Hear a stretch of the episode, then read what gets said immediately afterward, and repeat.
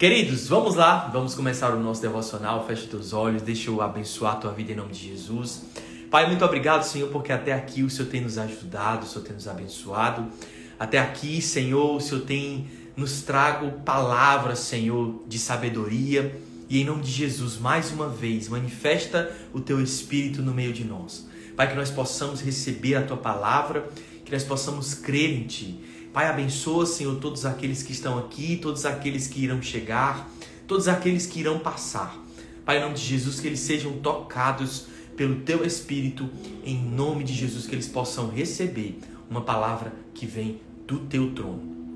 Em nome de Jesus. Amém? Queridos, nós falamos sobre sabedoria durante toda essa semana. Se você nos acompanhou, você aprendeu. Nós falamos sobre humildade, falamos sobre paciência, domínio próprio. Nós falamos sobre muitos princípios de sabedoria que regem a nossa vida. Afinal de contas, é necessário que nós tenhamos discernimento para tomar as decisões certas nos momentos certos, da forma certa. Porque, querido, quando você erra a estação, quando você não percebe o momento que você está, querido, muitas vezes você não faz aquilo que deveria ser feito. Porque a maturidade no Senhor está em não fazermos aquilo que queremos, mas fazermos aquilo que precisa ser feito. Porque isso é maturidade da parte do Senhor na nossa vida.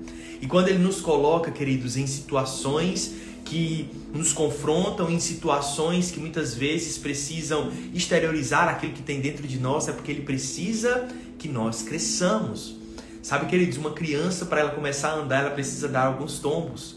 Isso faz parte do crescimento, mas é necessário deixar que ela ande. Você vai segurando e ela vai conseguindo, criando força, mas a partir do momento que ela dá os primeiros passos sozinha, você solta as mãozinhas e deixa que a criança aprenda a andar. Da mesma forma é o Senhor. Não que ele nunca estará perto de nós, não, ele sempre estará conosco. Mas existem momentos que ele solta a nossa mão porque ele sabe que nós já conseguimos andar sozinhos. E ele está sempre ali do nosso lado, mas sempre nos fazendo crescer, nos fazendo amadurecer em todas as situações. E a sabedoria de Deus é tudo o, o supra-sumo que o Senhor pode nos dar no mundo em que nós vivemos. E o texto que eu quero trabalhar com você hoje está lá em Provérbios, no capítulo 9, no verso 10, ele diz o seguinte: O temor ao Senhor é o princípio da sabedoria, e o conhecimento do santo é entendimento. Olha que lindo, queridos, aquilo que a palavra está nos ensinando. Você quer ser sábio? Você quer viver uma vida de sabedoria, uma vida de prosperidade em tudo aquilo que você fizer? Você quer viver uma vida em que os teus caminhos sempre serão retos diante dos olhos do Senhor?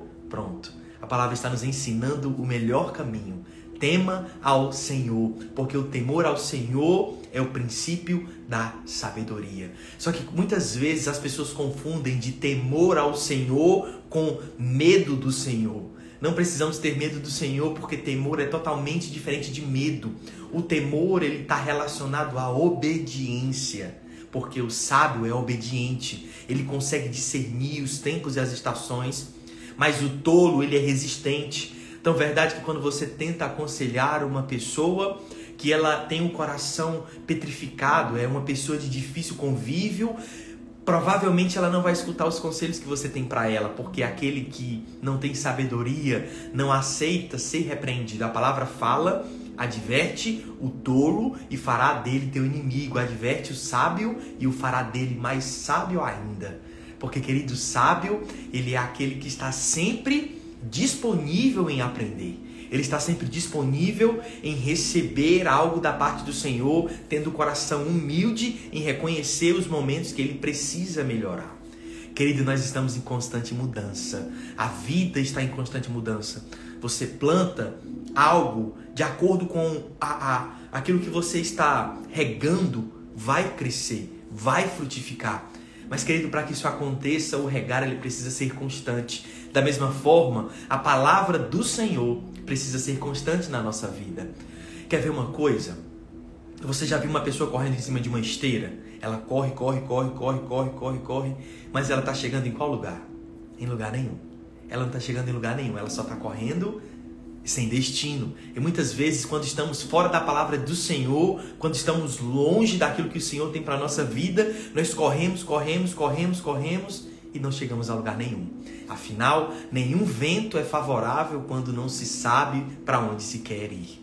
Se você estivesse com um barco no meio do mar e não soubesse a direção que você tomaria, não importasse o vento que viesse, não faria diferença nenhuma. Você não sabia para onde você estaria indo.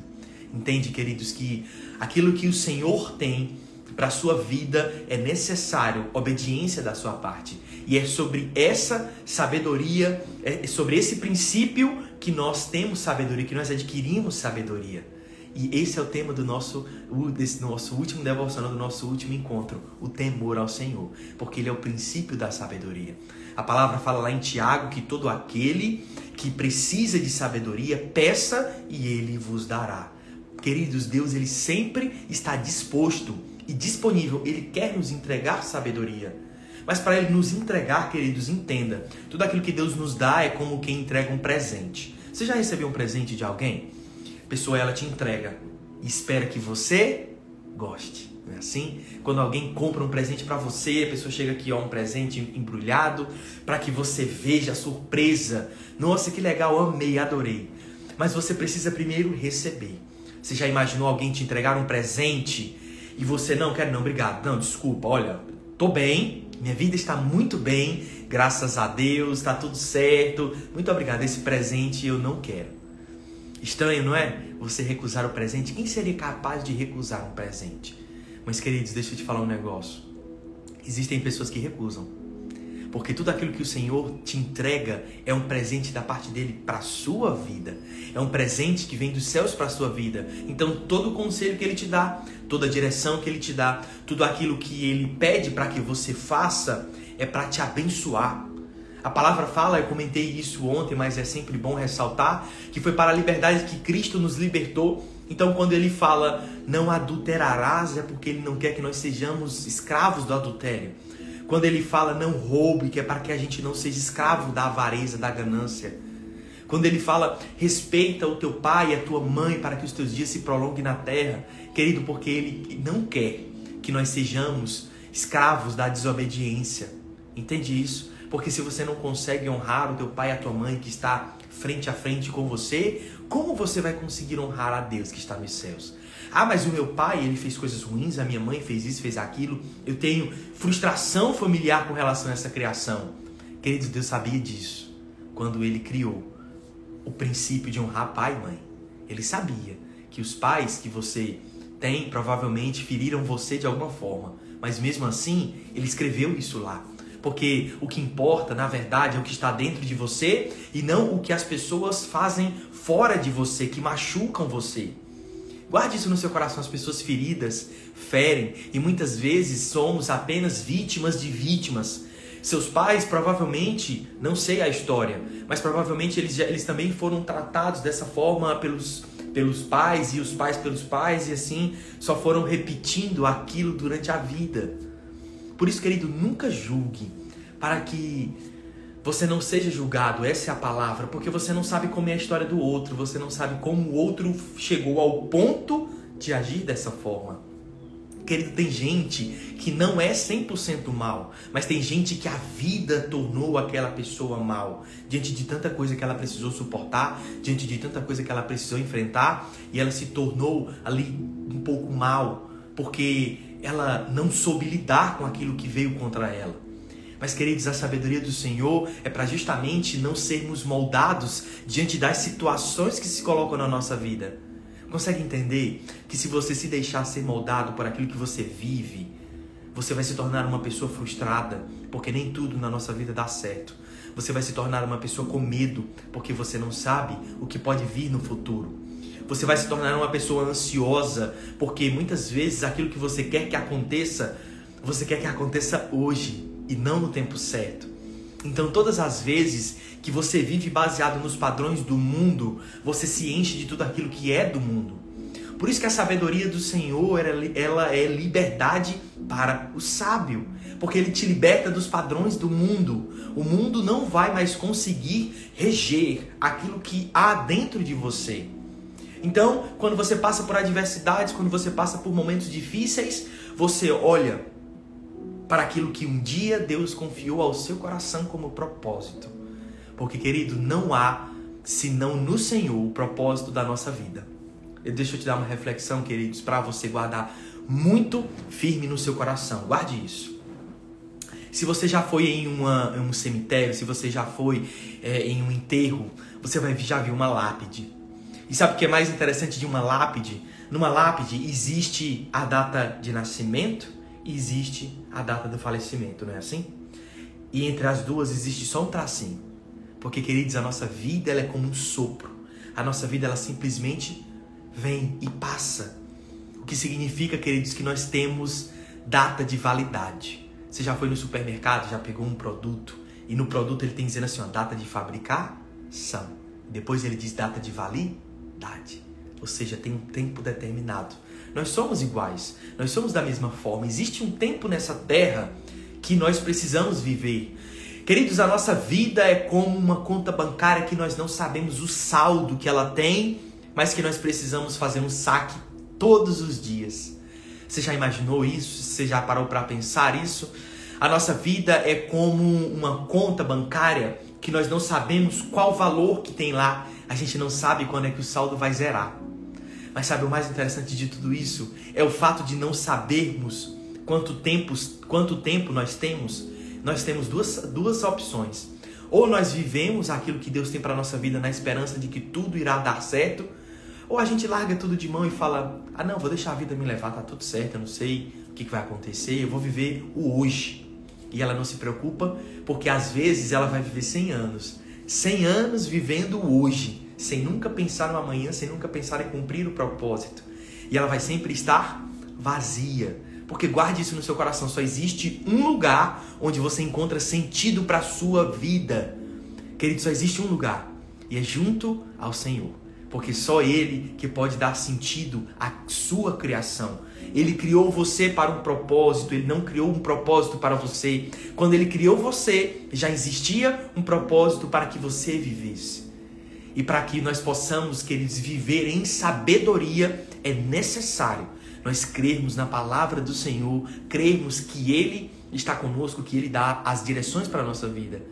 Queridos, guarde isso no seu coração em nome de Jesus, porque Deus está liberando grandes chaves nessa manhã. Queridos, Deus está falando ao coração de muitas pessoas, eu tenho certeza. Valorize o tempo que você tem, mas não tenha medo de perder o seu tempo. Porque quando você está vivendo um propósito, você não tem medo do tempo que te resta você não tem medo se você vai morrer amanhã ou não. Quando você está vivendo o seu propósito, queridos, tudo aquilo que você faz direciona para o seu propósito. Mas por que eu estou falando tanto de, de propósito quando o nosso assunto é sabedoria? Querido, porque não existe sabedoria em quem não vive o propósito. Guarde isso no seu coração. Não existe sabedoria em quem não vive o propósito.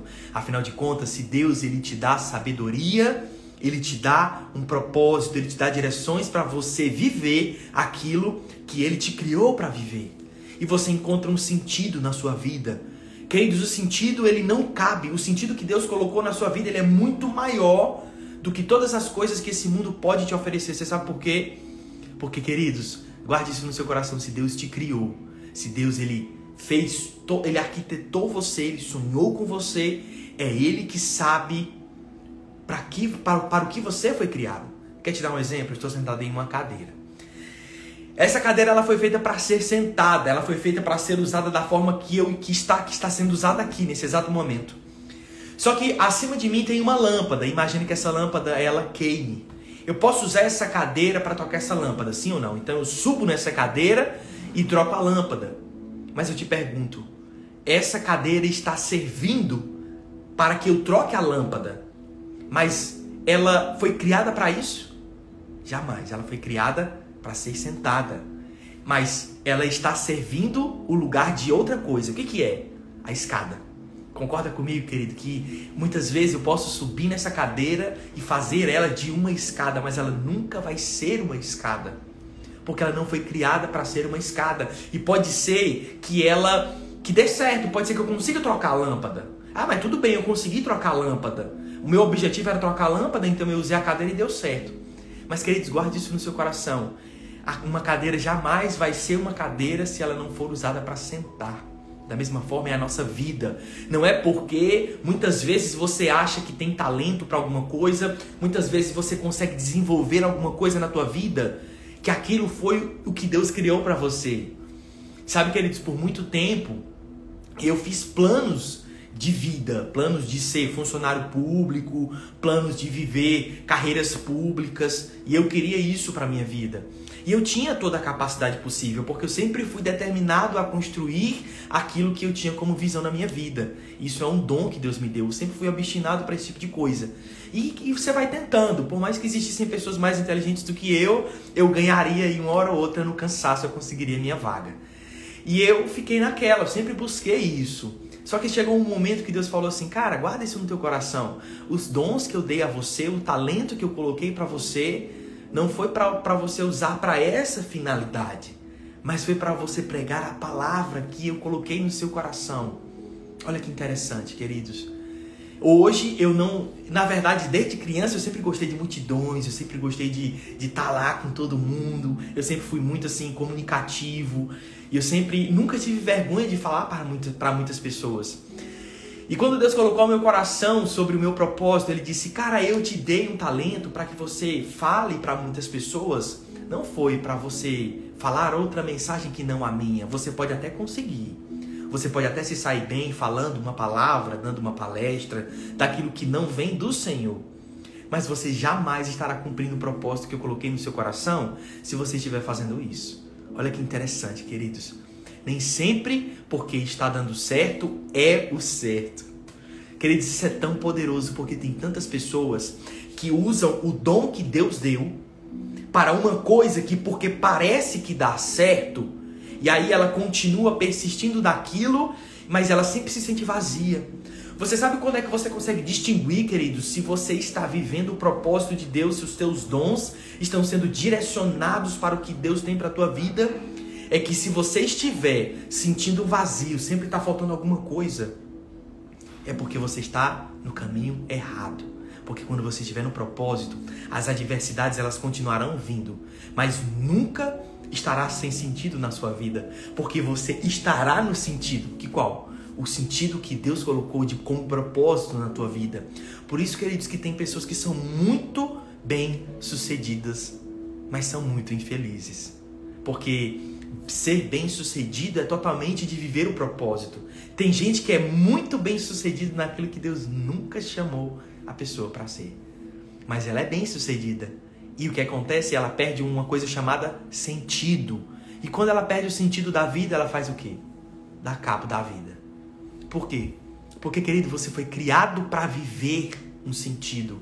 Quando o sentido se perde da sua vida, o sentido da vida é perdido. E aí o que resta para a pessoa nesse exato momento é dar cabo da própria vida. Afinal de contas, ninguém consegue viver sem sentido, queridos. É depressivo, é difícil, é triste. E a pessoa se isola. Quando dá fé, a corda já está no pescoço. Queridos, isso é. Às, às vezes a gente fala diretamente sobre te dar cabo da própria vida, porque tem muitas pessoas, queridos, que estão tirando a vida agora, nesse exato momento, enquanto nós estamos falando isso. Por quê? Porque se entregaram e não viveram o propósito que Deus tinha para a vida delas. Por isso, queridos, que Deus ele levanta pessoas para falar a palavra. Deus ele levanta para levar a palavra que é do Senhor para vidas. Por isso que quando ele te chama, não tenha medo de onde ele quer te levar, porque se é para você pregar o evangelho, sempre vai haver pessoas para escutar você falando, porque só você fala da sua forma.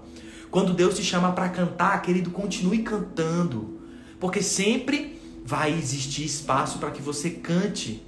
Sempre vai existir espaço, querido, para você viver o propósito que Deus tem para a tua vida. Desmistifica algo da tua cabeça. Nós estamos caminhando para o fim, mas desmistifica algo da tua cabeça. O propósito de Deus não é exercido exclusivamente na igreja. Guarde isso no seu coração. Eu estou aqui, eu não estou na igreja. Eu estou falando a palavra para 400 pessoas, para a honra e glória do Senhor Jesus.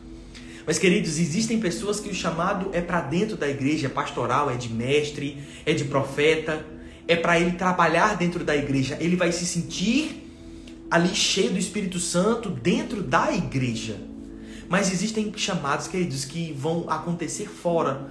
Mas quando eu digo fora, não é que você não vai fazer parte da igreja. Não, não é isso. Mas é que você não vai exercê-lo dentro da igreja. Às vezes você vai ser um médico. E através de, da, da medicina você vai alcançar muitas pessoas. Às vezes você vai ter um negócio e através do teu negócio você vai abençoar muitas vidas, dando emprego a elas. Você vai falar do Senhor para essas pessoas. Às vezes, a tua, o teu chamado é montar um negócio, é treinar pessoas, enfim, existe uma infinidade de coisas que você pode fazer para que você alcance pessoas. Eu tenho um jovem, inclusive eu estava falando com ele ontem. Eu tenho um jovem no meu ministério que, aliás, eu tenho uns três que eles são jogadores de, de futebol. E eles já jogam em times de forma profissional, né? E o mais interessante é que quando eu falo com eles, eu pergunto, cara, o que, que você quer ser? Eu quero ser um jogador de futebol e tal. E eu falo, cara, deixa eu te falar um negócio, eu acredito que você vai ser. Eu acredito que você vai ser, irmão, na moral. Eu acredito que você vai ser um grande jogador de futebol. Deixa eu tirar logo uma foto. Querido, ele chega, os olhos dele brilham. Deixa eu tirar uma foto com você para quando você for famoso, você não esquecer de mim. E o mais interessante de tudo isso é: existe propósito em alguém ser jogador de futebol? É claro, querido. Vai existir, existirão pessoas naquele campo que eu não conseguiria alcançar, mas que ele, enquanto jogador, cheio do Espírito Santo, vai alcançar aquela pessoa. Entende isso? Então, ele, através do alcance que ele tem, da visibilidade que ele tem, onde Deus colocar ele, ele vai alcançar pessoas. Porque no final das contas, o nosso principal motivo é a redenção do homem, é pregar a palavra para que as pessoas voltem para Cristo, voltem para Jesus através do arrependimento. Entende isso, queridos? Então, a multiforme graça de Deus, ela age de forma sábia ela age em cada um, dando a medida que cada um precisa para exercer o chamado que você tem na sua vida. Tá bom, queridos? Que manhã maravilhosa.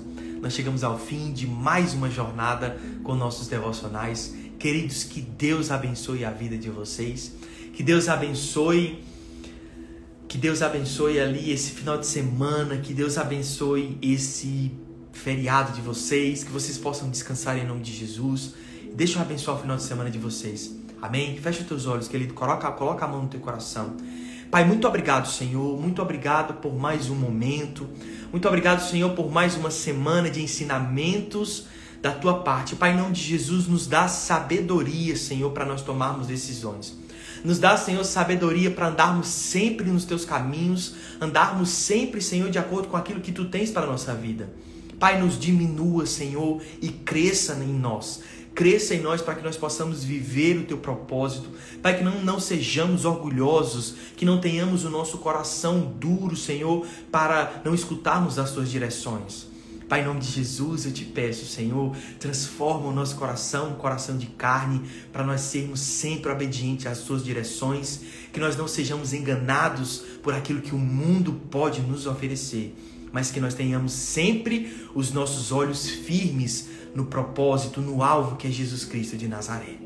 Pai, muito obrigado por todos aqueles que estão aqui, todas as famílias aqui representadas. Pai, em nome de Jesus, eu abençoo eles, Senhor, para prosperarem. Pai, em nome de Jesus, que toda doença caia por terra agora, em nome de Jesus. Que todo plano que vem das trevas, Senhor, não os alcance e não se cumpra na vida deles. Pai, em nome de Jesus, abençoa, Senhor, abre as comportas dos céus e abençoa eles, Senhor, durante esse final de semana que eles possam descansar, que eles possam, Senhor, ter as forças renovadas para começarem uma nova batalha na próxima semana. Pai, muito obrigado pela oportunidade de estar aqui como falando como uma ferramenta nas tuas mãos, Senhor, falando aquilo que o Senhor coloca no meu coração. Me abençoa em nome de Jesus. Amém? Queridos, muito obrigado. Muito obrigado a você que esteve aqui conosco mais uma semana. Amo a vida de vocês, amo, amo a vida de vocês. Na próxima semana a gente vai estar aqui firme às 7h30 da manhã. Espero você, tá bom? Queridos, Deus abençoe vocês. Muito obrigado, queridos. Um forte abraço. Tchau, tchau.